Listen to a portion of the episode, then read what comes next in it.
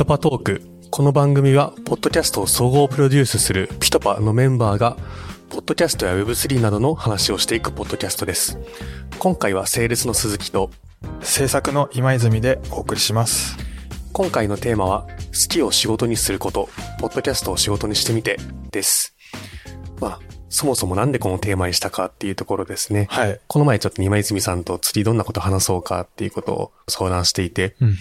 で、まあ、結構今泉さんは僕も共通項が、もともと音声、コンテンツが好きで、うん。まあそういう経緯でピットパイにジョインしたっていう部分があったので、で、まあ結構世の中だと、この好きなことを仕事にするって割と賛否両論というか、うん。結構意見が分かれるところもあったりするなっていうふうに感じてるので、はい。まあその中で好きなことを仕事にした僕ら二人のクロストークっていう形で今回お届けしようかなと思っています。はい。じゃあそうです。最初に簡単になんか経歴というか、はいなんかそれぞれどんなうん形でこのピットパイにたどり着いたかっていうところを話していければと思います。じゃあ今泉さんからちょっと簡単によろしいですか？はい。えー私は今、ポッドキャストのプロデュース、まあ、制作ですね、をしてるんですけども、まあ、もともとずっとラジオが好きで、で、大学を出た時の就活でなかなかストレートでラジオに行けずにですね、ちょっといろんな遠回りをしてラジオに行ったっていう経緯があります。なのでずっと好きなことはあったんですけど、なかなか好きなことにたどり着けずに、まあいろいろな道をたどってやっと好きなえーことを仕事にできたっていう経緯がありますね。うーん。なので、まあ、職歴としては最初に放送作家っていう仕事があって、そちらをやって、それもなかなか珍しいですね。そうですね。ファーストキャリア、放送作家ってね、まあちょっと見習いみたいな感じだったんですけうどん、で、その後に、まあラジオに行くために何が必要かっていうのを考えたときに、ウェブの知識がある人すごいラジオが求めてたので、うんウェブ制作を勉強して、ウェブディレクターになって、で、その後、ラジオ局の方で IT の人材を募集してたので、で、そこに入って、で、まあ制作もやっていいよって言われたので、うんうんうん。作家とかやってたし、ラジオ好きだったので、うんっていうので、IT と制作両方、ラジオ局でやっていて、で、ちょっと一回ラジオから離れて、音声業界見てみようっていうことで、ピトパに、ポッドキャストの制作で入りましたね。うん。なので一貫して、まあ、自分の好きなことっていう軸が、自分のキャリアにはありましたね。ちなみにもともとそのラジオが好きって、なんかどういう系の番組よく聞いてたんですか、ああ、それがですね、結構ラジオが好きっていうともう深夜ラジオでしょって思われがちなんですけど、実は違っていて、はいはいはい。東京 FM、まあ、うん全国ネットなんですけども、東京 FM の番組で、スクールオブロックっていう、うん。10代向けのラジオ、ラジオの中の学校ってよく言ってたんですけど。あの、音楽好きならみんな通ってくる道ですよね。はい。そちらを、すごい人生に悩んでた時に、その番組にたどり着いて、うん。で、まあ、同じような悩みを、やっぱり学生ターゲットにした番組なんで抱えてる人がすごく多くて、で、そこでなんか人生救われたような感覚になって、うん。だいつか向こう側に行きたいなっていうように思ったっていうのが原体験でありましたね。なんか実際今そういう系の番組はもともと好きで、はい。なんか前職ははいラジオ日経さんじゃないですか。結構なんか多分やってる番組の毛色ってだいぶ違うなと思っていて。そうです。ね。うん。でも今泉さん的には別にそこって問題ないっていうか、ああ、そうですね。ラジオ日経に入った時も将来的には、まあ自分が作りたいような番組がより作れるような曲に行きたいなっていうのはあったんですけど、うんまあ入った後にですね、結構そういう自分が作りたいような番組を作れるチャンスをいただけるようになったので、まあちょっとスクールオブロックに近しいかわかんないですけど、まあ、うんうんあの若い方向けの番組をラジオ日経の中では作らせてもらってたので、うんそこはある程度納得感を持って働けてはいましたね。はいいですね。ありがとうございます。はいじゃあちょっと僕も、あお願いします簡単に。そうはい。ですね。僕は、もともと結構中学高校の頃とか、はい。もうわかりやすいオタクだったんで、えなんかそのアニメとか、はい。すごい好きだったんですよ。はいやっぱりそういう、えっと、僕が今32なんで、はいだいたいその頃って10、あ、20年近く前とか、はい。とかぐらいやったりするんですけど、その頃ってやっぱり、アニメ文化である程度掘り下げていくと、なんドラマ CD とか、あなんかそういうやっぱり音声にちょっとフォーカスしたような、あ。はい。そういう展開が割と多かったりしたりとか、あと、結構僕の場合はあの、東宝、はい。東宝プロジェクトって、はい。あれのなんかその、創作で結構音声のいろんな二次創作の音楽とか、はいなんかボイスドラマとか、うんそういうのはすごい多かったんですよね。はい。で結構僕そういうのがすごく好きで、はい。なんか元からやっぱり音声を聞く習慣がすごい強かったというか、結構いつもイヤホンしてるようなはい。感じだったんで、へで、なんかそういうところからだんだん派生していって、なんかそういう声優さんのはいラジオを聞くようになったりとか、で、インターネットラジオとかもそういうのがだんだん触れていくようになって、はいで、多分大学入ったぐらいで、一人暮らしをして生活リズムが一気に崩れたんで、そのタイミングで深夜ラジオあにどっぷりハマはいり。始めて、でなんでそういうオタク系だけじゃなくて、芸人系がそこからどっぷり行って、うんっていう部分で結構すごい、もうラジオとか音声とか、結構そういうところは全般的にうんすごい自分の好きなものだった感じではありました。まあ、ただ、職歴的には全然、全く音声と関わらないはい。道をずっとやってきてはいて、はいはい。今5社目、ピトパで5社目なんですけど、最初の1社目、2社目は、全然なんか、好きかどうかとか、何に関わりたいとかよりも、はい。なんかとりあえず、こういう職種の仕事がしたいとか、ああと、とりあえずなんか成長機会が多くありそうな会社に行きたいとか、なんかそういうところを重視で行って、ーうん。ただなんか正直そこは全然僕は長続きしなくて、うん割とパンパンと短いスパンで辞めちゃったんですよね。はい。で、なんか改めて、多分こういう意思決定の仕方だと自分にはダメなんだなっていうのを思って、なんか違う軸で考えなきゃっていうことを考えたときに、じゃあなんか好きなことだったら続くんじゃないかうんって思って、で、その時に3社目で入ったのがお酒の会社だったんですね。はい。結構その時に自分の人生振り返って、うん毎日やってることって酒飲むことだなって。お酒ね、そう、お酒がす。ごい好きなんで、だったらそれを仕事にすればいいじゃんって思って、うん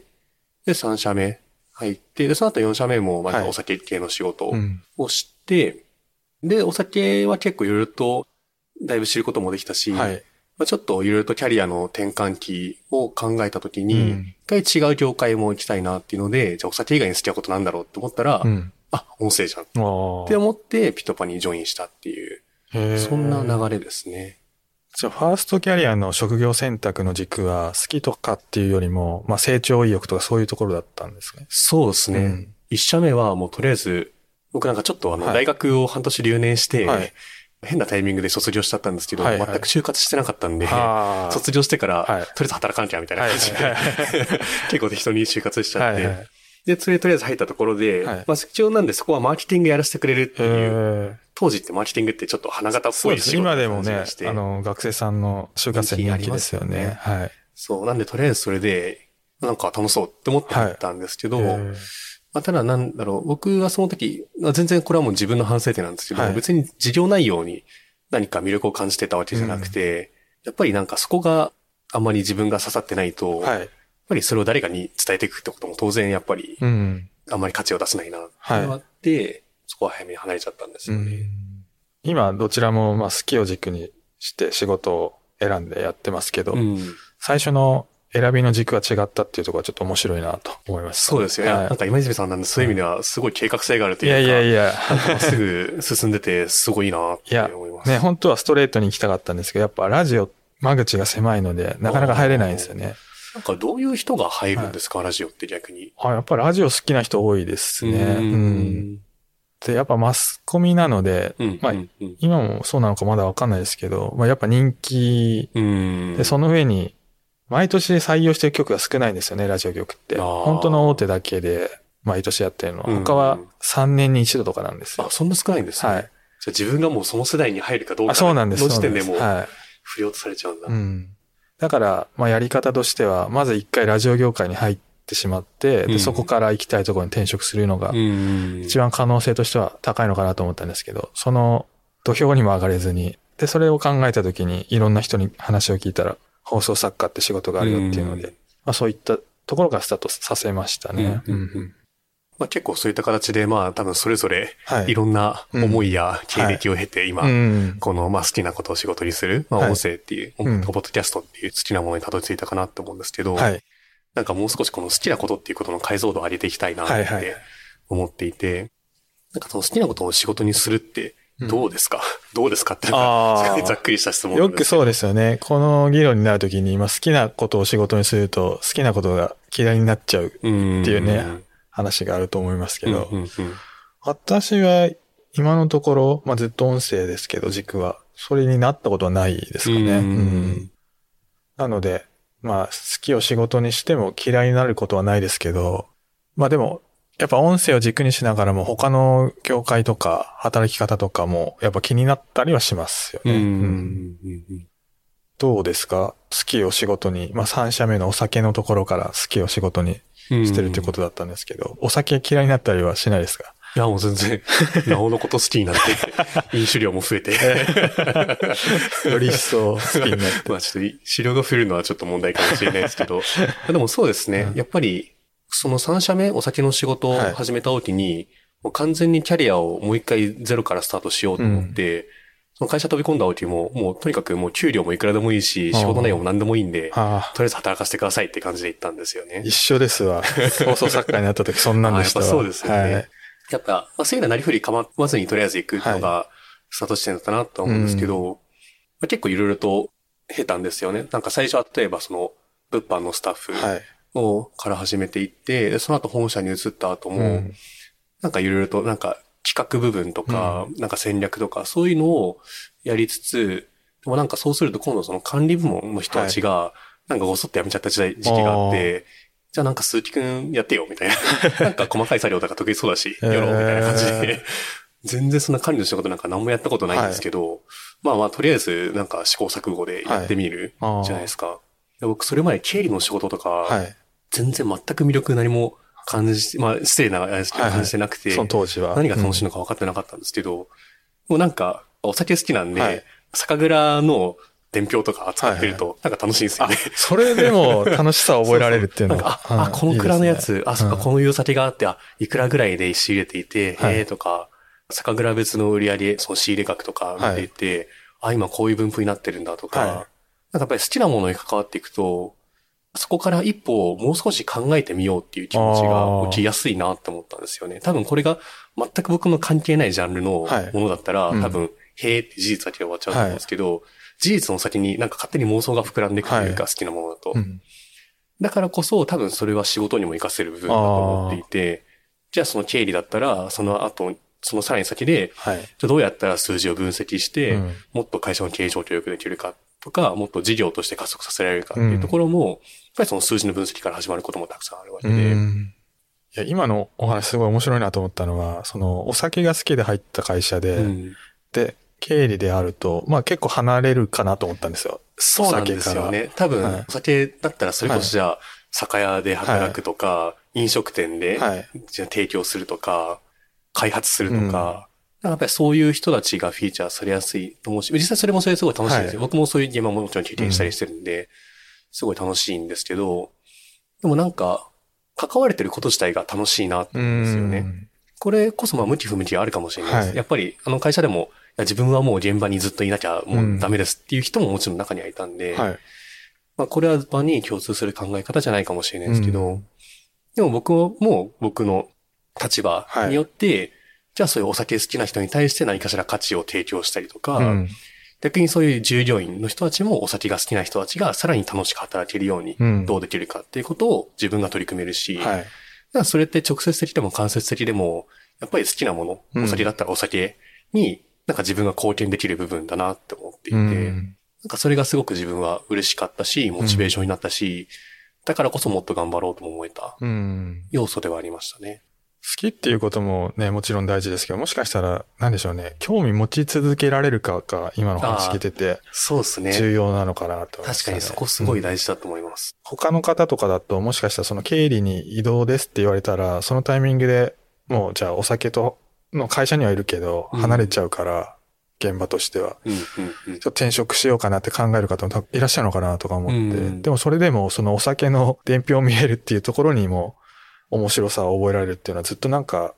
違う角度からでも興味を持ち続けられたからなのかなとか思ったりして。そうですね。多分そこはなんか好きっていう部分の、それこそ解像度の話で言うと、なんかなんでそのお酒が好きなんだろうみたいなところってあると思うんですよね。例えばお酒が好きっていうのが単純に酔っ払えるから好きっはい。ていうだけだったら、もちろん伝票なんか見たって酔っ払えないんで、うん全然楽しくはないんですよね。はい。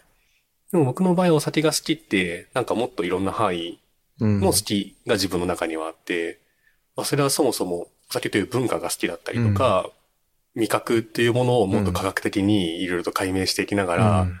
なんかロジックでお酒というものを考えていくことも好きだし、うん。あとやっぱりその、業界として、はい。もっと発展させたいっていう思いでもあるし、そうなると多分自分ができることってがぜん増えてくるし、お酒への関わり方の選択肢がどんどん広がっていくなって思うんですよね。はいうん。確かに選択肢増えますね、そのやり方だと。だ例えばお酒が好きで営業職で本当は入りたいけど、それこそなんか総務とかしか募集してなかったとしても、そうやって選択肢をもし自分の中で広げられるんだったら、うん、まずはね、総務で入って、で、その後中に入ってしまえばね、もしかしたら移動とかもしやすくなったり、うん、あと、同じような業界の中で他の会社に移動とかもね、できるかもしれないですからね。うん。それこそ僕も3社目とかで言ったら、はい、その管理部門の責任者やってたんですけど、はい、まあなんか言ってしまうと、基本はやっぱりそういう割と事務的なところが多かったりしつつ、うん、でも逆になんか会社の新事業みたいなのもやるっていう時も、はい、一応僕に任せてもらえたんで、うん、で僕も自分の理想の酒屋みたいなのを立ち上げたんですよ。うん、それとかめちゃ楽しいですよね。なんかめちゃくちゃわかりやすいというか。そうなんです、そうなんです。まず好きだったら中に入ってしまえばなんとかなるっていうのはあるっすね。そこでもう、逆に言うとちゃんとそのやるべきことをしっかりやったり、うん、なんだろう、逆に多分好きなことであれば、うん、もっとこういうことやりたいっていうアイデアも出てくることがあったりするし、はい、そういうのやってると多分どんどん任せてもらえるんで、うん、あとはもう、まあ、やりたい放題って言ったらあれですけど、はい、なんかいろんなことが、さらに楽しくなりそう可能性は広がるっすよね。感じはありますよね。で、今までちょっとお酒のこと中心で喋ってきましたけど、うんうん、ちょっとそれをまあちょっと音声に変えてみたらどうかなって。そうですね。ちょっとすいません。お酒の話いやいやいや、お酒の話はずっと聞いてた あの、鈴木さんの例で言うと、まあ最初アニメ系の音声コンテンツ聞いてて、そこから深夜ラジオにハマって、で、ピトバーだと、ポッドキャストってそういうエンタメ系っていうよりはビジネス的な、まあ楽しく学べるような番組が多いかなと思うんですけど、うん、そこら辺って何でしょうね、入るときに気になったりしませんでした？そうですね。なんかそれこそ、まあ、さっきのお酒の話と同じで、はい、やっぱりその、なんで好きなのかっていうことは、自分の中で少し解像度を上げるっていうのは、まあ好きなこと全般に対してなるべくするようにはしていて、うん、で僕は例えば深夜ラジオとかすごく好きですけど、もともと別に芸人さんとかすごい好きなんで、お笑いとか、なんか別にもちろんだから聞いてるって理由もあるし、うん、でもそれだけじゃなくて、じゃあ例えば僕が、なんだろう、じゃあ、芸人さんの YouTube チャンネルとかを、深夜ラジオぐらいの熱量で聞いてるかっていうと、はい、そこまではなかったりするんですよね。うん、ってことはやっぱり音声である理由って何かしら自分の中にはあって、うん、で、それって例えば自分の中で言うと、まあいろんな理由はあるんですけど、うん、例えば、ながら聞きができるんで、ぱり何かをしながら聞けるっていうところで、なんかよりいろんな情報、情報というかいろんなコンテンツを吸収しやすい。はい、まあ効率性の話ももちろんあるし、あとは、やっぱりなんか音声ってすごい親しみやすいというか、うん、例えばその深夜ラジオだったら、やっぱり芸人さんも、なんかちょっとテレビとか他のコンテンツよりも、ちょっと素の部分を出してくれる。そうですね。うん。逆にリスナーもなんかもっと近い距離を感じて聞けるし、うん、なんかそういう温度感とか距離感とかが一番近いコンテンツだなと思ってるんですよね。うん、僕はそういうのがすごくいいなって思っていて、うん、だからこそやっぱり新ラジオだからいいって言われてなくて、うん、それって別に、じゃあその特性って音声による特性なんで、うん、別にそれがビジネス向けであっても、はい、他の何かであっても共通する。からこそ、そこに不安は全然僕はなかったですね。例えば、今泉さんの場合だと、はい、まあ元からそのラジオの原体験みたいなところから、はい、まあ前職ラジオ日経さんでやったところも、なんか若い人に対して届けたいみたいな、そういうところって一環としてあったじゃないですか。もう多分今、ポッドキャストやってる中で、別にターゲットがそうじゃない番組も全然いくらでもあると思うんですよね。はい、そこは実際どうですか？私は、ポッドキャストを今やってる目的の一つとしては、将来的に、まあ、またラジオに戻りたいなっていう気持ちがあって、うん、その中で、まあ、ポッドキャストについて研究したいっていう極めてみたいっていうんですかね。うんうんうん、そういう目的意識があっての今なので、うん、このジャンルじゃないとちょっとっていうのは、そこまで今は気にしてはないですかね。うん、うん、で、そのポッドキャストのなんか本質みたいなところを理解できれば、それは、ポッドキャストの他のジャンルにも転用できるかなと思うので、うん、そこは今のところはそこまで気にはしてないですかね。うん。じゃあなんか自分のゴールの達成には必要なそうですね。今までラジオやってきたんで、次はポッドキャスト学んでみようかなっていうところですかね、うん、今は、うん。なるほど、なるほど、はい。ありがとうございます。はい、じゃあ実際にまあそういう中で、今その、まあちょっとさっきと話し内容も少し被るかもしれないですけど、なんか改めてこのピトパにジョインして、ポッドキャストを仕事にするようになって、はい、なんか入社前後で考えが変わったりとか、うん。なんか今感じてることってあったりしますか？そうですね。まあやっぱラジオ、まあ音声コンテンツずっとラジオやってきたので、まあラジオと違った面白さがあるなっていうところは、まず第一に思いますね。うんまあ、作り方も結構ラジオとポッドキャストで違うんですよね。ね、なんか、はい多分ここって実際に中に入んないとわかんない部分っていうか、そうですね多分外から聞いてる分には、うんはえ、なんか別に同じでしょみたいな。うん 大きいね、音声コンテンツってくくりだとそうだと思いますね。やっぱりでも全然違いますよね。そうですね。ちょっと詳しくは、あの、他の過去のエピソードを聞いていただければと思うんですが、結構オープニングの作り方も全然違って、うんうんどっちかというと、ラジオって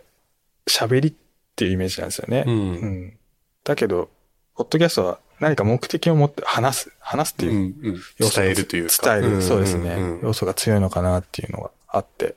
そうなってくるとやっぱり構成の組み立て方とかも変わってくるよなとは思いますね。うんうんうん。確かになんかリスナーさんの聞く目的みたいなものがそうですね。結構違ったりしますね。目的も違いますし、うんシチュエーションも違う、うんラジオは偶然の出会いで聞かれることもありますけど、うんポッドキャストはね、自ら調べてて見つけてっていうそうですね感じなんで。勝手に流れてくることはないそうですからね。はい。鈴木さんはいかがですか？僕はそうですね。まあ元からやっぱり、深夜ラジオっていう枠だけじゃなくて、そもそも音声が好きうん。っていう気持ちで入ってはきたんですけど、なんか改めて実際にこの内部に入って関わる仕事をして、よりなんか解像度が上がってきて感じるのって、音声ってテキストとか動画と比較されることが多いなって思うんですけど、多分すごく端的な見方をすれば、テキストより音声の方がはい。コンテンツを摂取するハードルが高いというか、うん。読むだけの方が全然楽じゃん。はい。っていう見方もあったりすると思うし、動画と音声比較したら動画の方が映像ある分、うん。なんか情報量多くていいじゃん。はい。みたいな見方もあったりすると思うんですけど、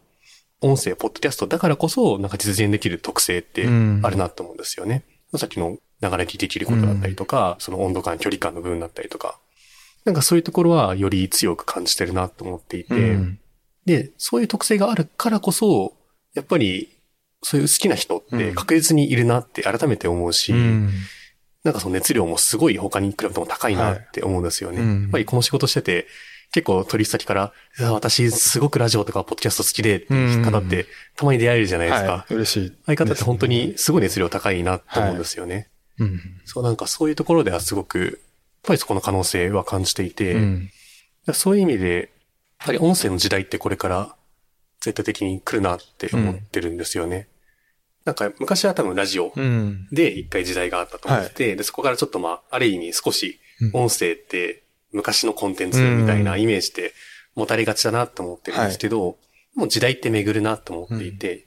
よくなんかその時代巡るって言うじゃないですか。なんかリバイバル的な感じで、そう、うん。ファッションとかも何十年前流行ったものが改めてブームが来るみたいな。この前なんか取り先の方と話してて、はい。すごい面白いなと思ったのが、時代は巡るって言うけど、その巡るのって円じゃなくて螺旋状になっていると。要はだから、ただの円だったら全く同じところに戻ってくるんですけど、螺旋の場合って、上から見たら同じところに戻ってきてるように見えて、横から見ると上に行ってるんですよ、ね。あ要は、巡りながらも進化をし続けていあ。る。はい。多分音声って今そういう螺旋状に新しく巡ってくるタイミングだなって思ってるんですよね。より昔に比べたら、オンデマンドでどこでも聞けるようになるし、うんワイヤレスイヤホンとかも普及して、より聞きやすい環境も生まれてるし、でその中でコンテンツを作るためのいろんなツールっていうのもどんどん生まれてきてるし、うん。昔よりも進化した状態で改めてリバイバルが来るうん。なと思っていて、うんなんかそういう可能性が今すごい中にいるからこそ、うん。ひしひしと感じられるなって思ってますね。うん。その螺旋状のお話面白いですね。面白いですよねはいまさかオンラインで収録できるなんて思っていなかったですからうねん。ラジオ局とかって全然そんなんうん。絶対ない。スタジオ来て撮るっていうのがね、うんもう大前提でしたけど。まあもし深夜ラジオとかう、ん。アニメとかの音声コンテンツ好きって人であっても、今の話聞くと、まあ音声コンテンツ、まあ螺旋状に進化というか、うん。アップデートされているので、なんかそういうところにも、そのコンテンツの中身もそうなんですけど、うん今伸びてる業界とか、どんどん進化していってる、その技術の面とか、ところでもなんか楽しめる方とかもいいのかもしれないですね。そうですね。そういう意味では、まあそうですね。そういう好きっていうところをなんか少し解像度上げると、うん。なんかいろんな共通項って見えてくると思うし、なんかもうそれが全くずれちゃってるんだったらまあしょうがないですけど、うんなんかしら共通点が見えるんだったら、一回トライしてみるっていうのはすごくいいんじゃないかなと思いました。今後もこの番組ではピトパのメンバーが回ごとに変わり登場します。今回の放送を聞いてピトパに興味を持った方は概要欄のリンクからアクセスしてください。これまで制作してきた番組一覧、ポッドキャスト制作のナレッジブログ、採用情報を見ることができます。よろしくお願いします。今回のお相手はセールスの鈴木と制作の今泉でした。